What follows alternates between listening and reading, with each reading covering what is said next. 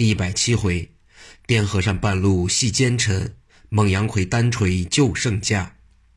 话说国舅个人分三起进攻，第一起是徐森、徐新率领家将，第二起是苏联方刘香庙，第三起是徐天化、徐彦。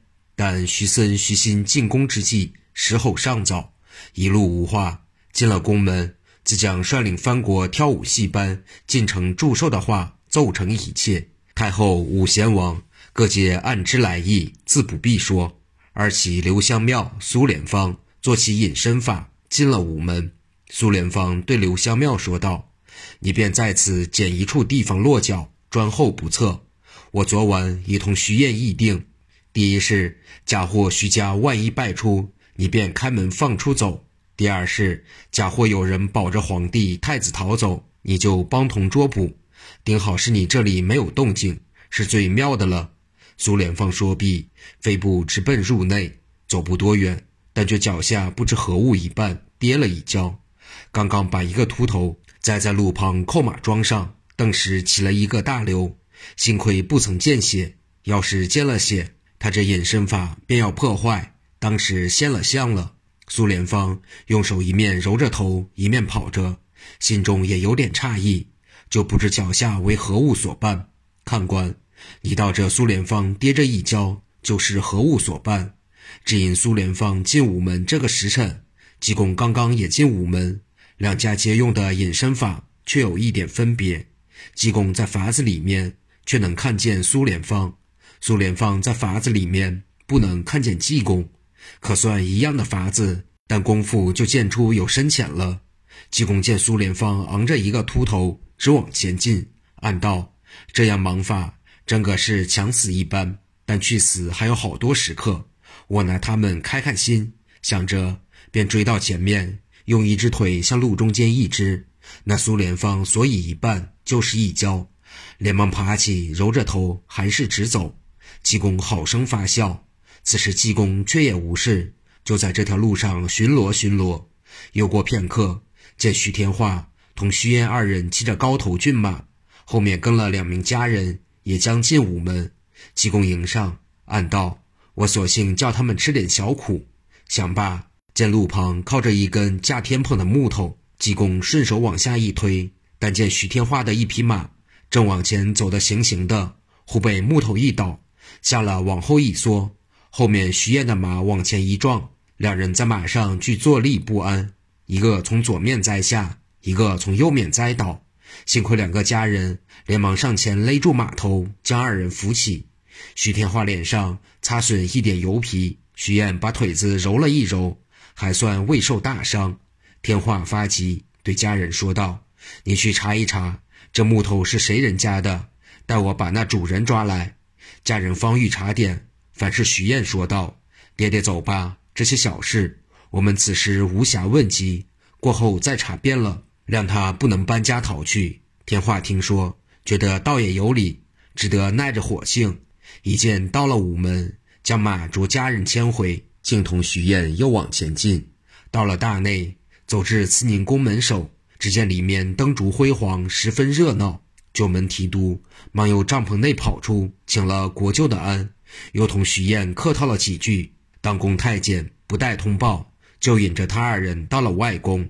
但见四相九卿均已到齐，太后坐在帘内，帘外当中坐的皇上，上首坐着武贤王，下首坐着清宫太子，还有些宗室，均已紧蹲分坐两旁。徐天化、徐燕忙抢上一步，先叩贺太后、皇上的圣安，又向武贤王、太子行了礼，转身退下，方欲就坐，见徐森、徐新打从宫前经过。急忙忙地调度那些戏子，两下皆打了一个照面。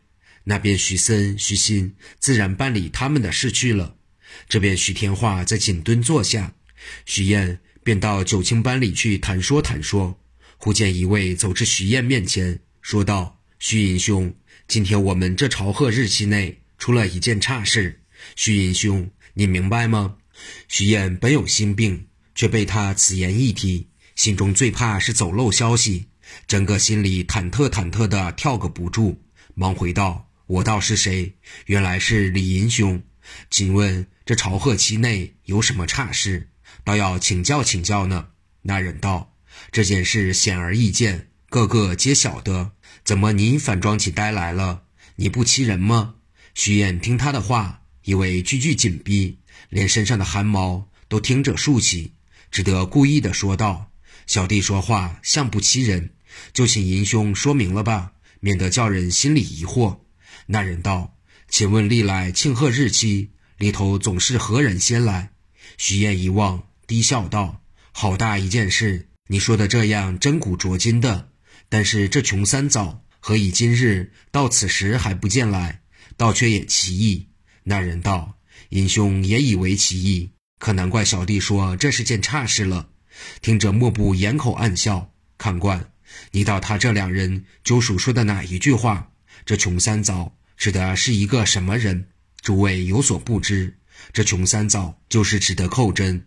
虽然那寇真做到尚书，他总不出那勤俭两字，身上衣服是像不讲究。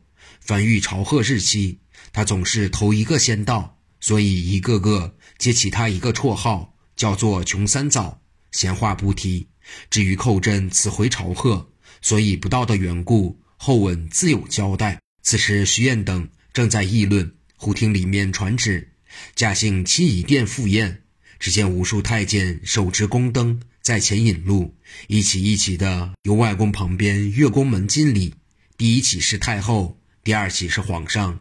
第三起是太子，第四起是武贤王，随后便是宗室，再后便是徐国舅等大众外戚，末了便是金丞相等大众朝臣。徐衍这一班九卿也便跟随入内。只见太监捧了太后赐宴群臣的旨意，当中站定，宣读已毕，大众皆谢恩入座。但见对殿西台上锣鼓喧天，正然打着闹台。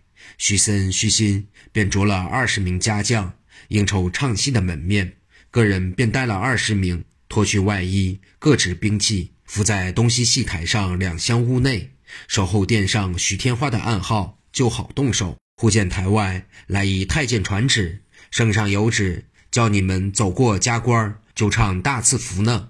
你们小心一点，唱好了，那时咱们在万岁前只消一言半句。你们的赏赐就多了。台上个人，你望我，我望你。不但这赐福不会唱法，就是装扮也不晓得怎样办起。徐国舅坐在席上，早已明白，连忙出席，走至皇上面前跪奏道：“启奏陛下，微臣所进贡的戏班，只会唱藩国跳舞戏，不会演中国的戏出。适才陛下传旨，着他们唱大赐福。这戏是中国的戏名。”恐怕他们不会唱，犯个欺君之罪。且微臣着两儿徐森、徐新进班进城，此时已奏明太后，望陛下查查降旨，收回传谕演唱大赐福之旨，实为恩便。皇上一听，作色道：“请问国舅，你现在是契丹的臣子，还是大宋的臣子？”徐天化见皇上来言不弱，只在下面碰头。看官，照前面看来，徐国舅此回进宫。是来主持刺杀皇上太子的，因何见了皇上如此惧怕？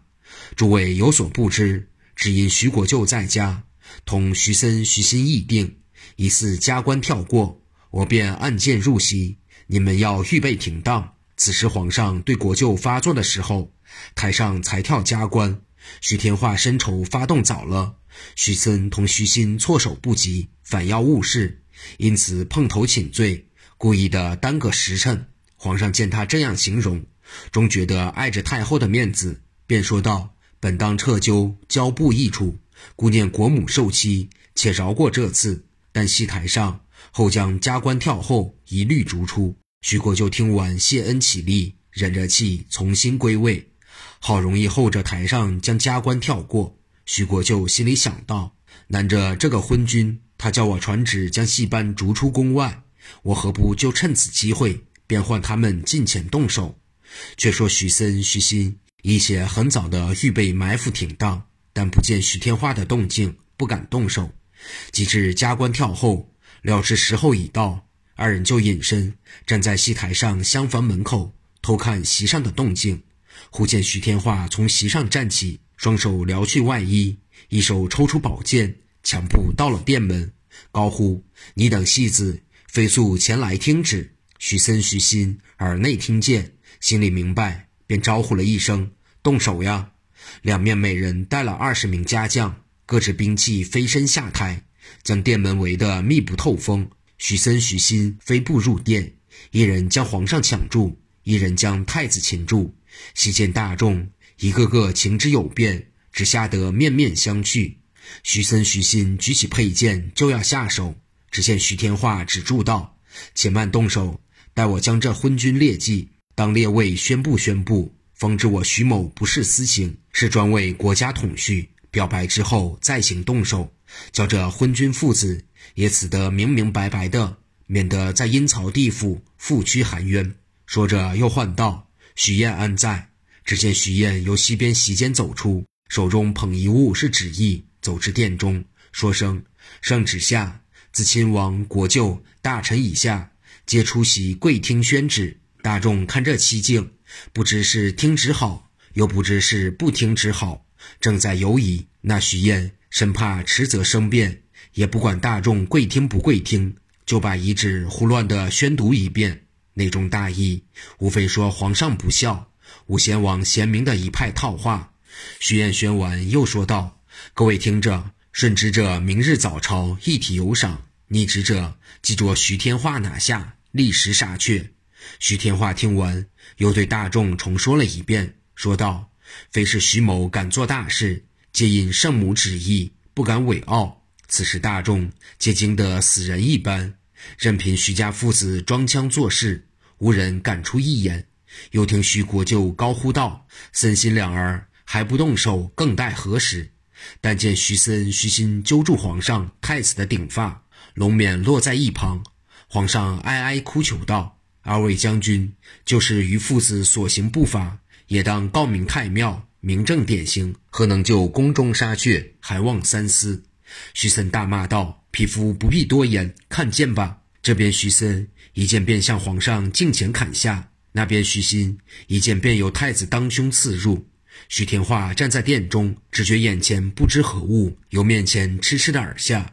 忽听徐森、徐信呀的两声，登时手把皇上、太子一松，两人的宝剑叮当落在地下，身子往下一倒。徐天化不解何故，方欲转身查点，但见一人飞身入殿。如燕子一般，先至皇上前，以背负起；又至太子前，一手抱住，一手拿着一柄雪亮的八角锤在手，走着舞着出了殿门，两脚一顿，忽然不见，不知来此救驾何人？且听下回分解。